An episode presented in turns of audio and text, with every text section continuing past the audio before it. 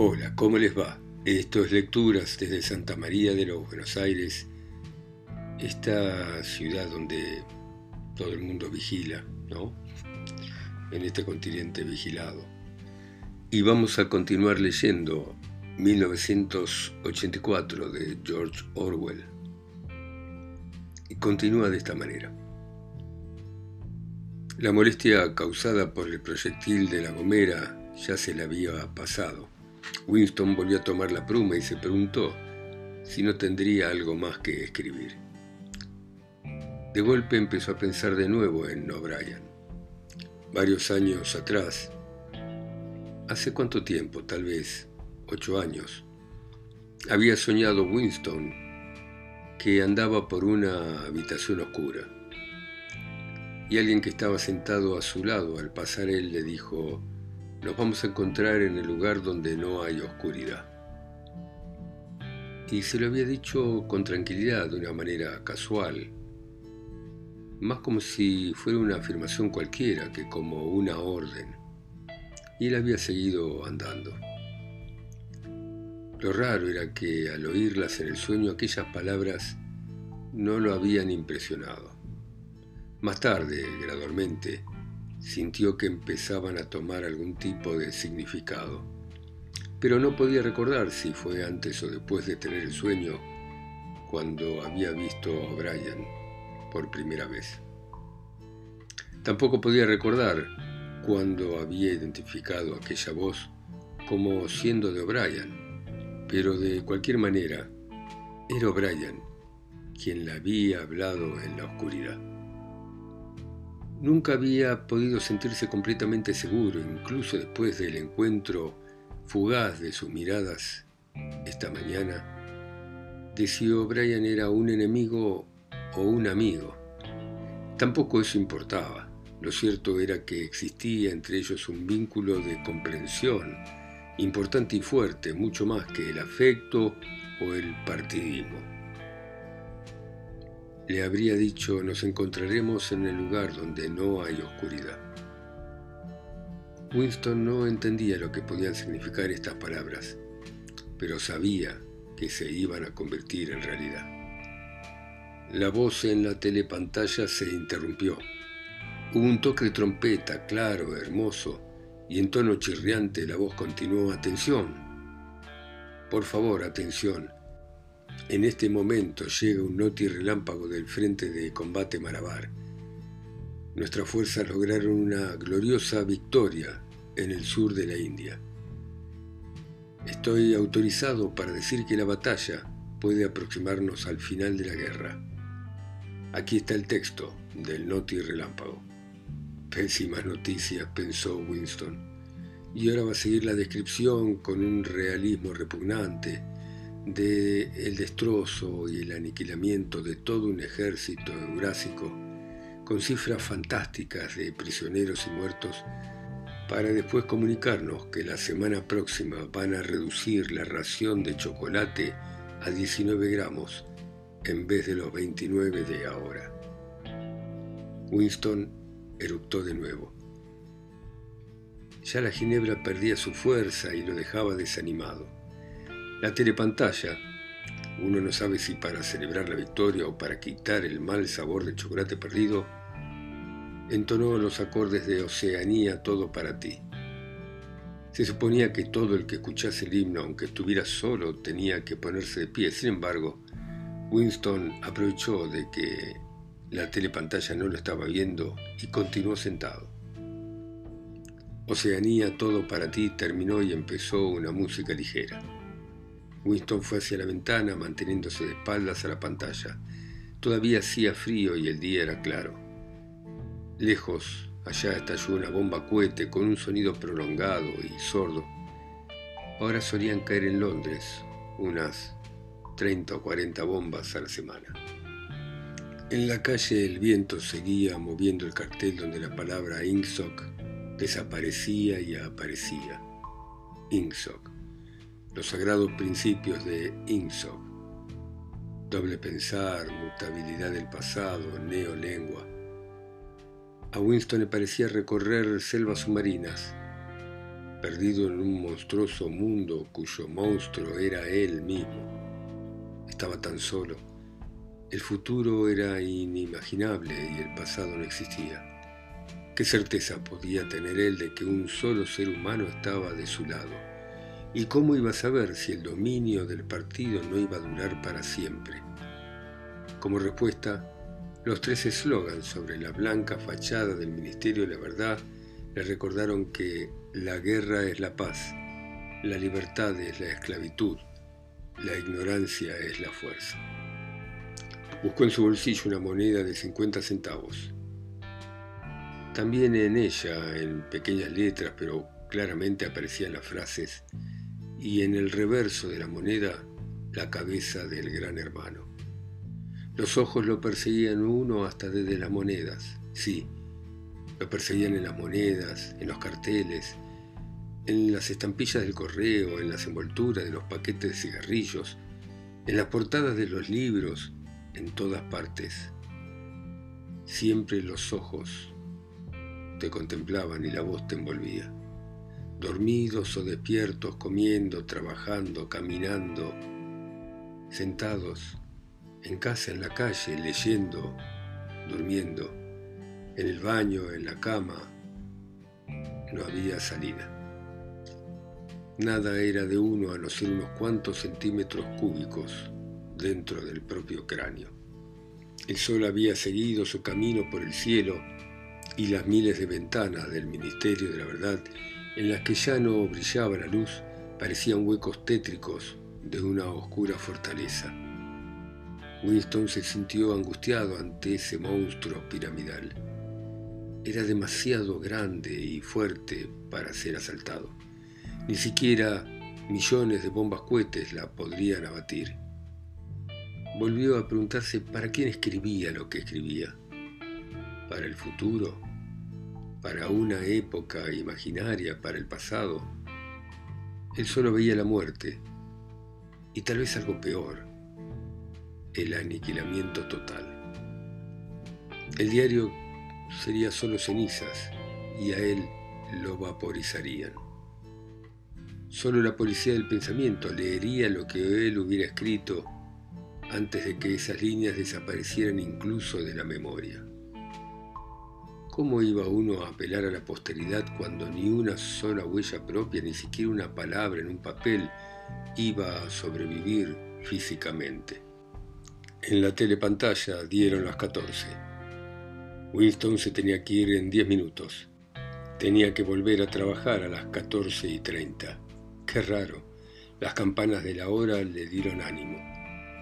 Se sentía un fantasma solitario diciendo una verdad que nadie oiría jamás. De cualquier manera, mientras Wilson pronunciara esa verdad, la continuidad no se iba a romper. La herencia humana no se continuaba porque uno se hiciera oír, sino por el hecho de permanecer en sus cabales, de no volverse uno loco. Regresó a la mesa, mojó en tinta la pluma y escribió, para el pasado para el futuro, para la época en que se pueda pensar con libertad, en que los hombres sean distintos unos de otros y no vivan solitarios, para cuando exista la verdad y lo que se haya hecho no pueda ser deshecho. Desde esta época de soledad, de uniformidad, la edad del gran hermano, la época del doble pensar, muchas felicidades.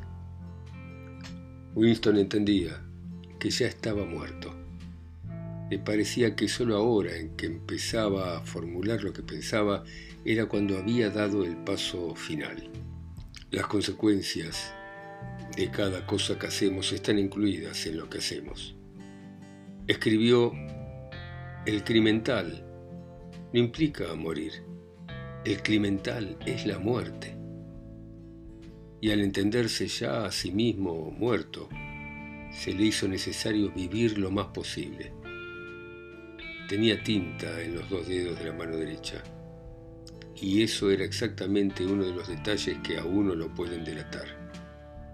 Cualquier estúpido del ministerio, probablemente una mujer, alguna como la del cabello color crema, o la muchacha morena del departamento de novela, Se podían preguntar por qué habría usado una pluma vieja y qué habría escrito. Y luego decir las cosas a donde correspondiese. Fue al baño y cuidadosamente se frotó la tinta con el jabón rasposo, que le limaba la piel como si fuera papel de lija y de esa manera era muy eficaz para limpiarse las manchas. Guardó el diario en el cajón de la mesita. Era tonto pretender esconderlo, pero por lo menos podía saber si lo habían descubierto o no. Un pelo sujeto entre las páginas iba a ser demasiado evidente. Por eso con el dedo tomó una partícula de polvo y la depositó sobre una esquina de la tapa, de donde tendrían que caerse si tomaban el libro. Capítulo 3 Winston soñaba con su madre. Debía tener unos 11 o 12 años cuando murió su madre. Era una mujer silenciosa, de movimientos lentos, alta con un magnífico pelo rubio.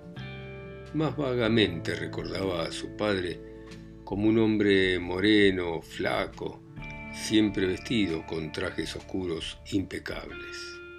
También recordaba la suela fina de los zapatos de su padre y que usaba anteojos.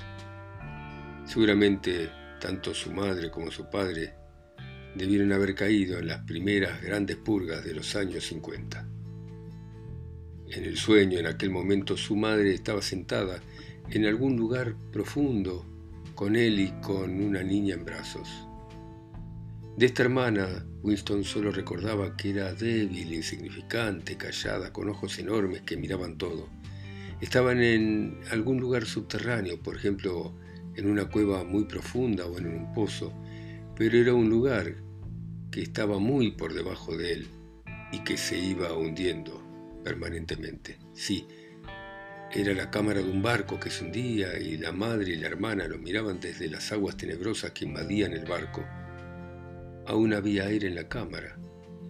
Su hermanita y su madre podían verlo todavía y él las podía ver a ellas, pero no dejaban de hundirse ni un solo instante, de caerse en esas aguas profundas de color verde oscuro que de un momento a otro las taparían para siempre.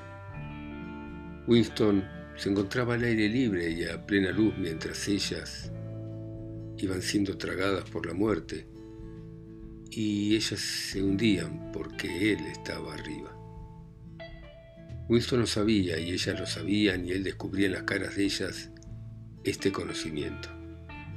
Pero la cara de ellas no le reprochaba nada, ni tampoco sus corazones, él lo sabía, y solo era transparente la convicción de que ellas morían para que él siguiese viviendo allá arriba y que todo eso formaba parte de un inevitable orden de las cosas. Winston no podía recordar qué había sucedido, pero mientras soñaba estaba seguro de que de una manera u otra la vida de su hermana y de su madre habían sido sacrificadas para que él viviese. Era uno de esos ensueños que a pesar de utilizar todos los escenarios oníricos habituales, son una continuación de nuestra vida intelectual y en los que nos damos cuenta de que hechos, ideas siguen teniendo un valor después que nos despertamos. Pero lo que sobresaltó de pronto a Winston, al pensar en lo que había soñado, fue que la muerte de su madre, ocurrida 30 años antes, había sido dolorosa y trágica de un modo que ya no era posible.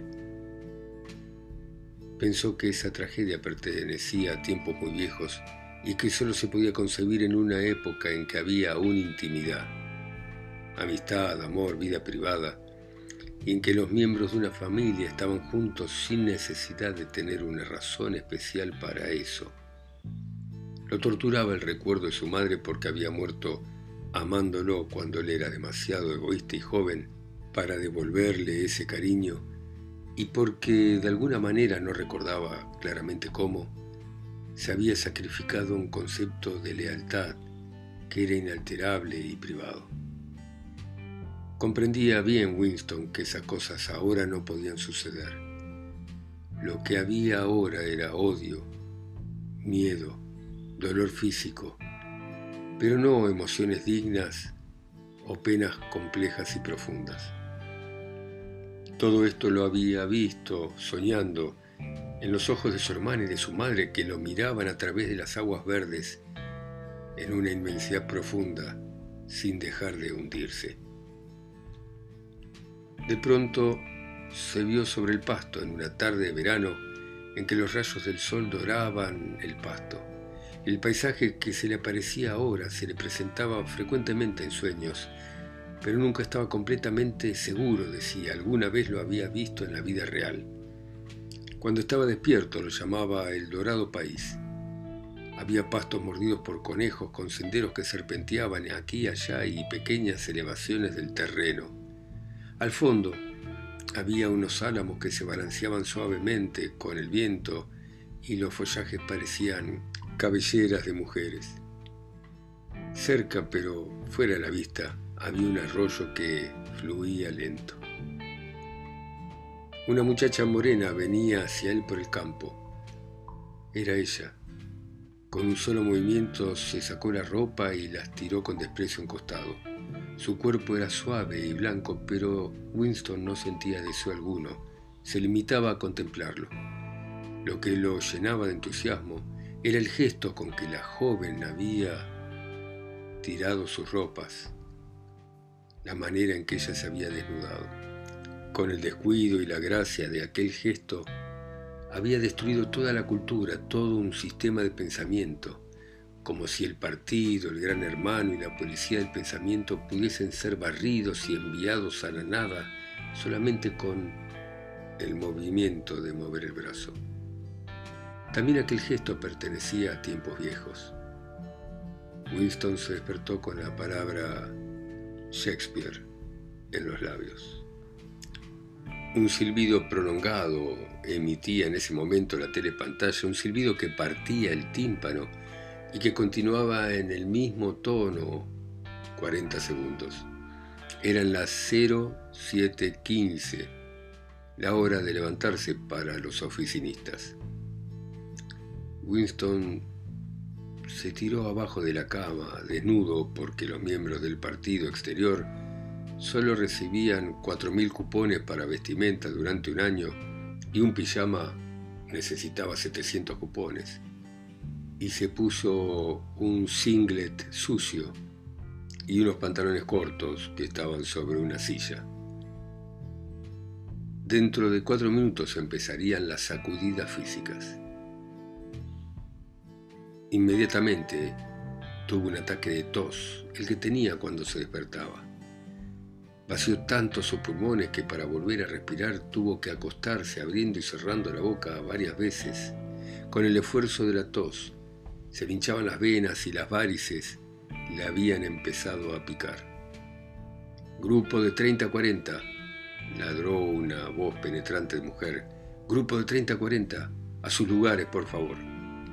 Winston se colocó de un salto a la vista de la telepantalla, en la cual había aparecido ya la imagen de una mujer joven, musculosa, de facciones duras, con sandalias de gimnasia y una túnica. Doblen y extiendan los brazos, gritó. Cuenten al mismo tiempo que yo.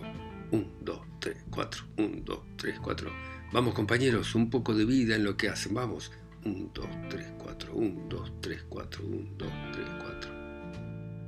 La molestia intensa de su ataque de tos no había logrado que desapareciera en Winston la impresión que le había dejado el ensueño y los movimientos de la gimnasia rítmicos contribuían a conservarle aquel recuerdo. Mientras doblaba y estiraba los brazos de manera mecánica sin perder por un instante la expresión de alegría que se consideraba apropiada durante las sacudidas físicas, se esforzaba por resucitar el periodo confuso de su primera infancia. Pero le resultaba tremendamente difícil. Más allá de los años cincuenta y tantos, al final de la década, todo desaparecía. Sin datos externos de ninguna clase a que referirse era imposible reconstruir ni siquiera el esquema de la propia vida. Se recordaban los acontecimientos importantísimos, que muy bien podían no haber sucedido. Se recordaban detalles sueltos de hechos sucedidos en la infancia de cada uno, pero sin poder captar la atmósfera en la que sucedían. Y había periodos larguísimos en blanco donde no se podía colocar absolutamente nada. Entonces todo había sido diferente. Incluso los nombres de los países y la forma de los países en el mapa. La franja aérea número uno, por ejemplo, no se llamaba así entonces. La llamaban Inglaterra o Bretaña, aunque Londres, Winston estaba casi seguro de ello, siempre se había llamado Londres. No podía recordar con claridad una época en que su país no hubiese estado en guerra, pero era evidente que había un intervalo de paz largo durante su infancia, porque uno de sus primeros recuerdos era el de un ataque aéreo que parecía haber tomado a todos por sorpresa. Quizá fue cuando la bomba atómica cayó en Colchester.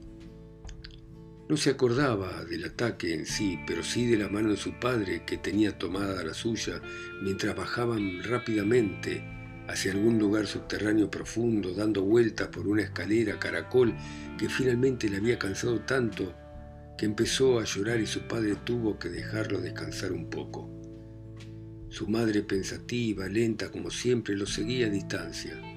La madre llevaba a la hermanita de Winston, o quizás solo llevase unas mantas. Winston no estaba seguro de si su hermana había nacido para entonces. Al final desembocaron en un lugar ruidoso lleno de gente, una estación de subterráneo. Bueno, muy bien.